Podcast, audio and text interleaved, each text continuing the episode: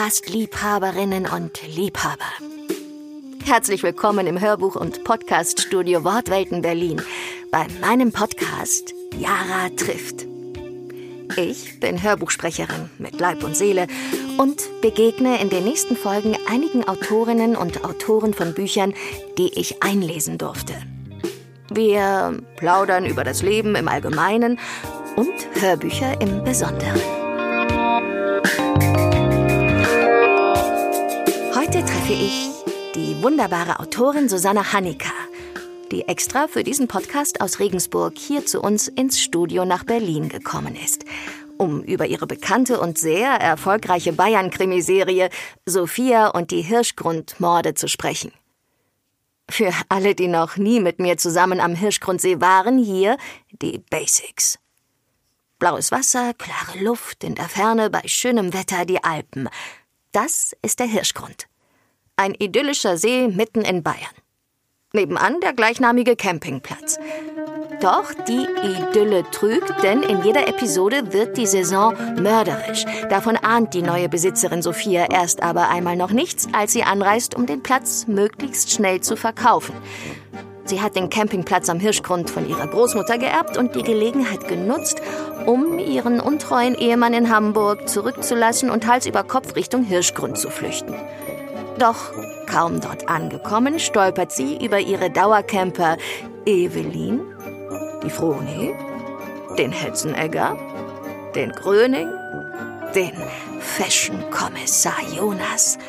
Und bald auch über den ersten Toten. Bei mir ist es ja immer so, ich schreibe ja immer ein Exposé, das will der Verlag, um zu sehen, ob das jetzt passt vom Thema her. Mhm. Äh, und normalerweise ist das irgendwie überhaupt kein Problem. Ich gebe das halt ab und dann kommen halt so ein paar Anmerkungen, ähm, ob man das so oder so oder so machen könnte oder wie ich mir das vorstelle. Ähm, und bei dem Band war es so, da hatte ich mir ausgedacht, dass da irgendwie Furies kommen. Ich weiß nicht, ob dir der Begriff was sagt. Nein. Ich weiß es jetzt auch nicht mehr so genau, aber das sind irgendwie Leute, die sich so als Tiere fühlen, die sich dann irgendwie als Hunde die dann halt auch sich so ein Hundekostüm anziehen und so. Und ich hätte mir das recht cool vorgestellt. Also wenn da ein Mord passiert, dann kann ja in dem Kostüm jemand ganz anderer sein. Also da kann sich jemand das Kostüm anziehen und der Mörder sein. Und man weiß dann gar nicht, wer da drinnen war. Genau. Das ist eine Idee, das darfst du jetzt gar nicht verraten. Das wäre ja wieder was für einen anderen Band. Ja, genau. Aber sie wollten die Furies nicht, weil das so absurd, also ich will jetzt nicht sagen absurd, wenn das jemand machen will, finde ich das schon okay. Aber das kannten sie nicht und da habe ich mir gedacht, okay, dann eben Prepper. Und da habe ich mir gedacht, das lehnen sie jetzt bestimmt auch ab. Weil das auch, also damals ist mir das auch relativ absurd vorgekommen, dass jemand so sich da so komplett da reindenkt in so eine Katastrophe. Inzwischen ist es ja nimmer so. Also inzwischen denkt man sich, ja, naja, kann ja auch tatsächlich mal passieren. Ja, ich bin ein bisschen drauf gekommen, weil ich meinem Sohn so ein Buch zum Geburtstag geschenkt habe, ein Prepper-Anleitungsbuch. Mhm. Und es war dann aber so lustig irgendwie, weil da hat es dann so geheißen, ja, und wenn praktisch der Strom ausfällt, dann soll man sich gleich im Wohnzimmer verbarrikadieren und dort alles zusammentragen. Unter anderem auch die Lampen. Ich weiß nicht, wieso die Lampen, aber wenn der Strom ausgefallen ist, hat man ja keinen Strom mehr, um die Lampen zu betreiben. Ja, und dass man halt dann aufpassen muss, dass wenn der Nachbar klingelt, was ja eigentlich auch nicht mehr geht, wenn der Strom ausgefallen ist, ähm, äh, also dass man da wachsam ist, dass der einen nicht jetzt überfällt und ausraubt. Und ich habe dann immer gesagt, oh, wir haben so freundliche Nachbarn, echt so nette Nachbarn. Und wenn bei mir dieser Nachbar läutet, dann werde ich garantiert irgendwie die Tür aufmachen. Also keine Ahnung, auch wenn der Strom ausgefallen ist. Ja, weil bei uns fällt auch manchmal der Strom aus. Das ist dann so lustig, wenn man dann sagt, ah, jetzt ist wieder der Strom ausgefallen. Jetzt werden uns die Nachbarn überfallen.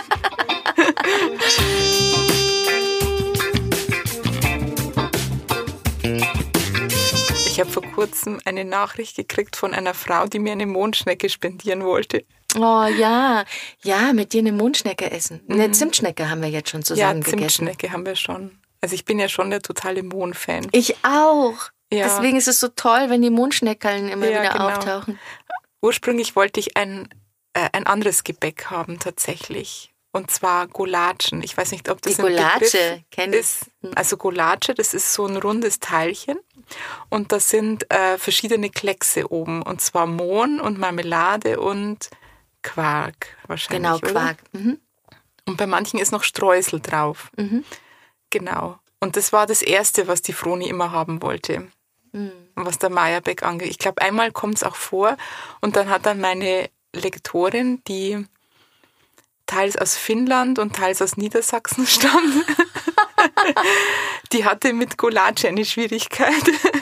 Ich habe es dann erklärt, glaube ich, bin dann aber auf Mondschnecken umgeschwenkt, weil ich mir gedacht habe, Mondschnecken versteht irgendwie Ja. jeder. Genau, und die mag ich auch total gern. Also alles, was mit Mohn ist, mag ich total gerne tatsächlich. Ja. Auch diese Kuchen, wo ganz viel Mohn ist, wo praktisch nur, Nur Mohn, Mohn. ist. Herrlich. Ja. Genau, aber das ist eine Sucht wahrscheinlich. Ist man dann high danach? Ja. Nee, weiß ich jetzt nicht. Die Vroni lud mich zum Kaffeetrinken ein. Ich hätt noch am Mondschneckerl, sagte sie deeskalierend. Wir haben jetzt wirklich Erstärkung nötig. Da hatte sie recht. Nach der Auseinandersetzung fühlte ich mich derart zittrig, dass ich das Mondschneckenangebot freudig annahm. Ich durfte sogar auf dem extra komfortablen Stuhl vom Hetzenegger sitzen.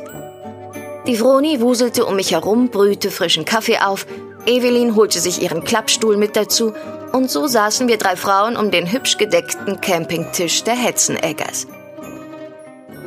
Früher bin ich joggen gegangen und da habe ich mir gedacht, da könnte ich eigentlich Hörbücher hören. Und dann merke ich, das geht gar nicht, weil ich da irgendwie dann immer, also ich fange an und dann komme ich durch dieses Hörbuch auf irgendeinen Gedanken und dann denke ich über meine Gedanken nach und das Hörbuch läuft weiter. dann müsste ich eigentlich wieder zurückspulen, was dann irgendwie total schwierig ist. Ich weiß nicht, wie das geht, wenn man nur Stöpsel im Ohr hat. Ich weiß nicht. Ja, deswegen für mich ist das irgendwie nicht die richtige Form. Wobei jetzt zum Beispiel Podcast schon, lustigerweise. Wahrscheinlich, weil die kürzer sind und weil es so eine Unterhaltung ist und das ist dann so, was weiß ich, beim Kochen oder bei irgendwas machen eher so, als wären die Leute da und man wird denen zuhören. Ja. Ich habe dann ja schon erwähnt, dass ich in meine Hörbücher reinhöre, um mich auch vorzubereiten. Und das geht nicht abends. Ja, Ich höre rein und bin sofort eingeschlafen. ja. Aber dass du dir deine eigene Stimme anhören kannst, ist ja schon mal erstaunlich. Also ich muss sagen, wie wir diese erste Folge geschnitten haben, meine Stimme dazu hören, ist so schlimm für mich.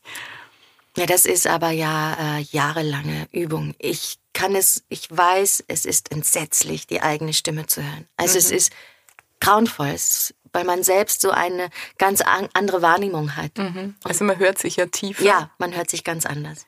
Und dann findet man, dass man so albern klingt, weil so ein bisschen Mickey Maus ähnlich. Und das ist dann einfach eine Routine. Also sobald man dann äh, mehr und Die mehr, ersten tausend Stunden sich angehört hat, kann man da das muss man hören. dann durch. Da Also auf dem Level bin ich noch nicht, muss ich sagen. das kommt jetzt durch den Podcast. du wirst sie alle anhören und dann Oh nein. Ich habe ja schon mal gefragt bei Instagram, wo meine Fans die Hörbücher hören. Und das war wirklich sehr interessant und auch sehr berührend. Also ich meine, gut, die meisten hören es beim Einschlafen tatsächlich.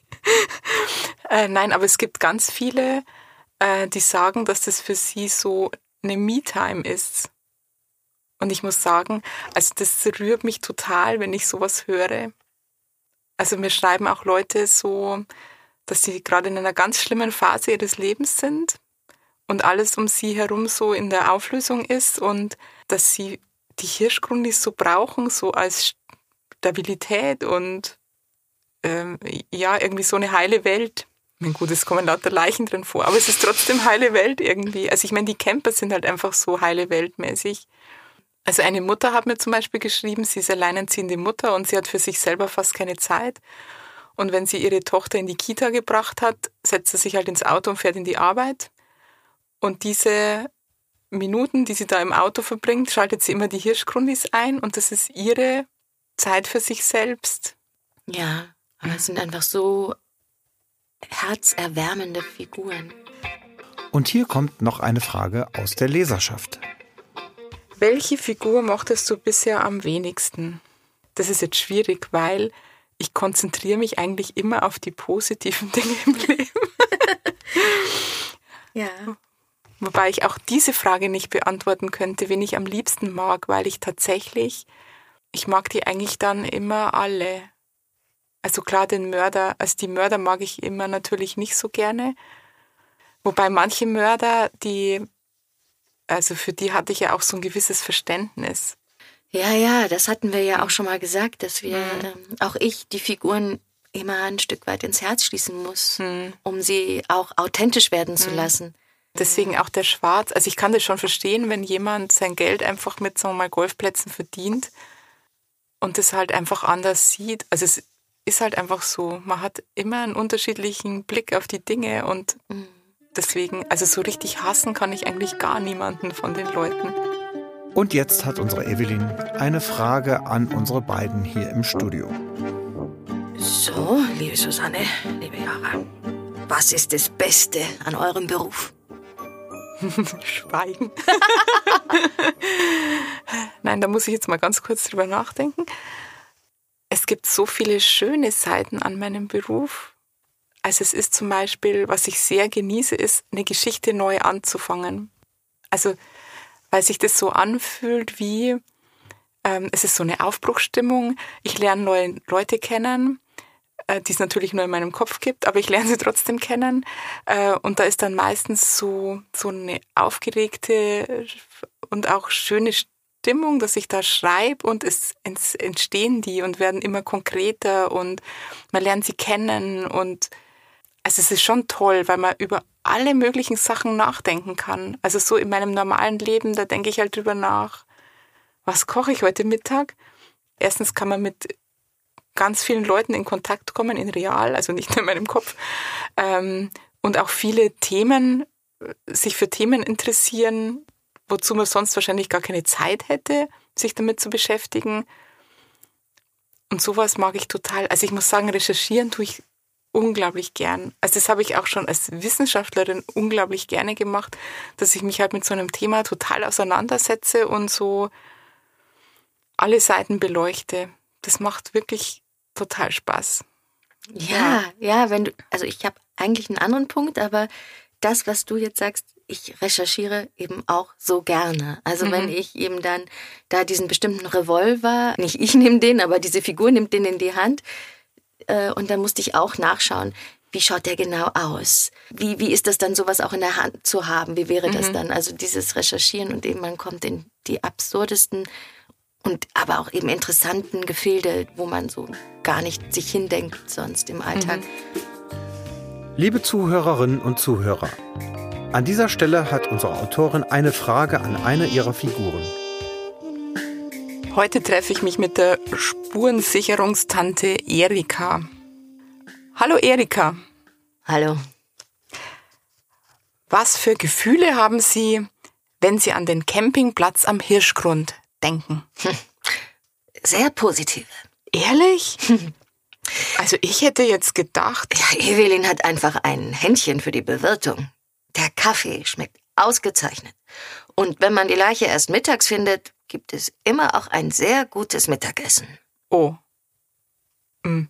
Also, ich hätte gedacht, dass man dann nichts mehr essen kann, wenn man Spuren gesichert hat. Ich kann das trennen. Das ist total wichtig, das komplett zu trennen.